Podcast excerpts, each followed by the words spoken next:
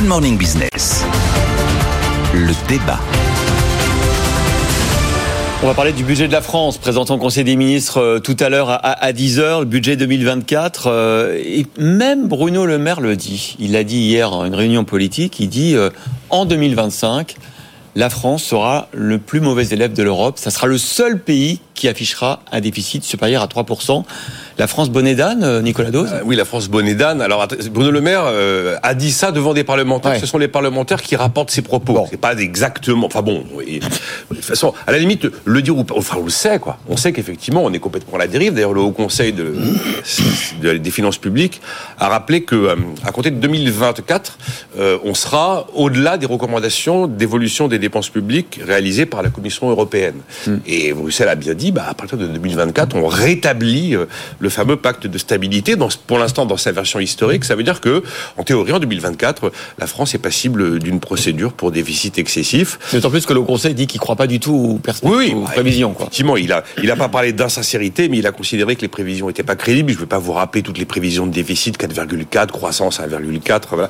Euh, et puis, il y a un autre élément qui nous met effectivement, ce fameux bonnet d'âne, ce euh, sont les échos qui indiquent que, d'après leurs infos, euh, on va réussir, on va être, être capable d'emprunter encore plus sur les marchés en 2024 qu'en 2023. En 2023, on a quand même levé, enfin, des émissions entre les émissions de dette neuve et le refinancement de la dette ancienne, on a quand même atteint 270 milliards d'euros. Et alors, en fait, euh, le, le, truc qui se passe aujourd'hui, c'est toujours pareil, c'est la question de la soutenabilité de la dette. Parce que vous avez vu que c'est le fameux euh, taux d'intérêt égal taux de croissance, auquel Jean-Marc est très très attaché. J'ai envie de vous dire, pour l'instant, c'est comme le gars qui tombe du, qui est encore au deuxième ou troisième étage. Pour l'instant, tout va bien. Vous avez vu que même Eric hier, quand même, néo-keynésien, dit euh, dans les échos le Figaro ce matin. Dans les échos, euh, il, dit, il dit que c'est pas un budget d'austérité. Hein. Ah non, c'est pas clairement. Mais de toute façon, c'est. Mais vous, euh, si c'était Thomas, alors je termine sur, sur, la précédente idée. Donc pour l'instant, tout va bien. Pour l'instant, tout va bien. Si vous prenez la, la croissance en valeur, c'est-à-dire en incluant l'inflation, effectivement, elle reste au-dessus euh, des taux d'intérêt. Donc les taux d'intérêt réels restent négatifs. Mais Bruno Le Maire, il a cette formule qui est rapportée aussi par un parlementaire. On passera un très mauvais Noël à payer plus cher les cadeaux qu'on a inscrits dans le budget. Parce que là, vous savez qu'on va avoir les décisions d'agence. Alors on peut faire un bras d'honneur aux décisions d'agence. On s'était beaucoup inquiété en 2012 parce que le triple A allait partir. Ben, c'est sûr que là, si on a des décisions d'agence qui nous sont défavorables, avec un budget qui est un budget à la dérive par rapport euh, à ce que euh, les États européens euh, ont engagé, il y a un moment où peut-être qu'effectivement ces fameux taux vont se taux d'intérêt et taux de croissance vont se croiser. Et là, là, c'est le moment où on commence à arriver au premier étage et on n'est plus au troisième étage. Et vous le dites. Et d'ailleurs, c'était la formule de, Thomas Asportas. C'est du en même temps le budget. Et elle a reconnu la formule, Elisabeth Borne, quand on lui pose la question. Oui, c'est un budget qui veut euh, dépenser plus et dépenser moins. Hum. Euh, il y a un moment, si vous voulez, il y a une espèce de triangle d'incompatibilité où on ne pourra pas tout faire en même temps. Dépenser plus et dépenser moins. Et sans monter les impôts. Moi, je vous dis, je vous promets qu'on ne coupera pas des hausses d'impôts. Euh, et d'ailleurs, je ne sais plus à qui, je crois que c'est le rapporteur général du budget qui nous prévient d'ores et déjà qu'il y aura une loi de finances rectificative. Olivier Marlex, chez les LR, disait, on passait sur notre antenne ce matin, c'est le pire budget du pire moment de François Hollande. C'est le pire budget du pire moment de François Hollande Ah, c'est pas mal comme formule. Il faudrait essayer de l'analyser. Mais... Jean-Marc Daniel. C'est sévère avec François Hollande, parce que François Hollande avait fait un effort pour redresser les finances publiques. Certes, à coup de matraquage fiscal, mais il avait fait un effort pour redresser les finances ah publiques. La folie fiscale. Il avait du sado, sado, euh, sado. Ah oui, oui, oui, c'était un grand délire. Sado fiscalité. Hein, oui, je crois que euh, ceux qui viennent d'arriver.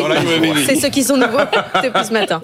Et donc, il avait quand même réussi à réduire le déficit structurel euh, à tel point que quand même, même son ministre de l'économie avait dit il y a un matraquage fiscal. Bon, là, il n'y a même pas ça. C'est-à-dire que euh, si on veut se référer à des euh, exemples historiques, vous savez, c'est George Bush, le, père, celui qui était vice-président, puis devenu président des États-Unis. Il était vice-président de Reagan, et il disait en privé, vous savez, notre politique, c'est plus de dépenses, moins d'impôts, et on réduit le déficit c'est de l'économie vaudou, ça. C'est mm. irréel, c'est euh, un appel à la magie. Et effectivement, on avait creusé à l'époque le déficit.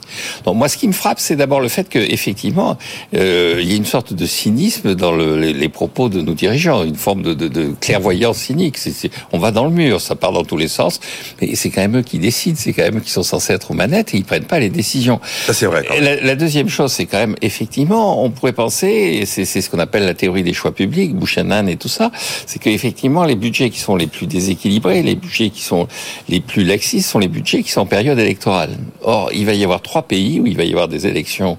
Là, en Pologne, ils sont en dessous des 3%. Aux Pays-Bas, ils sont à l'équilibre budgétaire. En Slovaquie, ils sont légèrement au-dessus des 3%. Ils sont dans une situation qui est plus proche de la nôtre. Mais les élections, c'est euh, ce week-end. Nous, on est dans une période qui n'est même pas une période électorale. Et donc, ça heurte complètement la sensibilité des économistes. En général, on fait des, des, des budgets... Faites les efforts maintenant, quoi. Oui, on fait des efforts dans les périodes qui sont les périodes qui sont les, les plus loin des élections. Et ensuite, au moment des élections, on lâche les vannes pour pouvoir, d'une certaine façon, entre guillemets, acheter les élections. Et puis, la dernière chose, c'est que euh, on a parlé de taux d'intérêt égal taux de croissance. Effectivement, pour stabiliser la dette, quand le taux d'intérêt est égal au taux de croissance, il faudrait que le, le, le budget primaire, c'est-à-dire le budget hors charge d'intérêt, soit équilibré. Ouais, ce qui n'est pas le cas. Ce qui est pas le cas. Donc, on n'arrive même pas à stabiliser la dette. Le désendettement, ce serait de réduire la dette. Là, on n'arrive pas à la stabiliser. Et donc, on est véritablement dans une fuite en avant qui est euh, tout à fait incompréhensible. Parce qu'à ce degré, quand même, avec la clairvoyance annoncée, à ce degré de cynisme, je pense que c'est pire que Non, mais ce, François Hollande, ça ce c'est ce que je clair. trouve incroyable, c'est que Bruno Le Maire, dans l'interview aux Parisiens, il, il- il- il dit que, en fait, il aime pas son budget. Ouais. Mais Il a même d'autres idées personnelles. Non, il a même d'autres idées. Non, mais ça se sent. Il te dit, on va passer un mauvais Noël. euh, euh, voilà. Ce qui est, là, là où il peut se rassurer, c'est que cette- ce, ce- ce débat sur la France a-t-elle le bonnet d'âne de l'Europe, ça restera un débat BFM Business et un débat d'économistes. Parce qu'il a une formule Bruno Le Maire et je pense qu'il a complètement raison.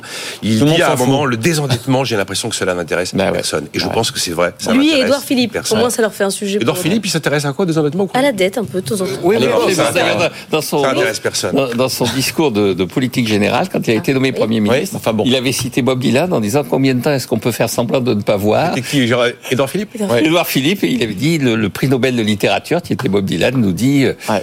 nous, nous pose cette question. Bon, en tout cas, le ministre du budget qui nous écoute n'est pas rancunier. Il sera avec nous sur ce plateau à 8h15, Thomas Casna, vendredi. Ça va être téléphone maintenant, argent trop cher. Hein. On lui passera. On fera un. Bob Dylan. Vous pouvez un petit coup, vous viendrez avec la guitare peut-être euh, Non, non, non, non, non, non, non, non, non, non, non, non, vous êtes gentil, mais euh, Il y a des limites. hein. il y a des limites. Si ça continue, il faudra que ça Oh oui, cesse. et voilà, ça, va cesser tout de suite, puisqu'on va parler avec euh, Christophe Perria du LIDAR, le LIDAR de Valeo. Le directeur général de. Bah, Vous allez voir, on va vous expliquer. À demain. Ah ben restez, restez. Non, bon, non, non. Demain.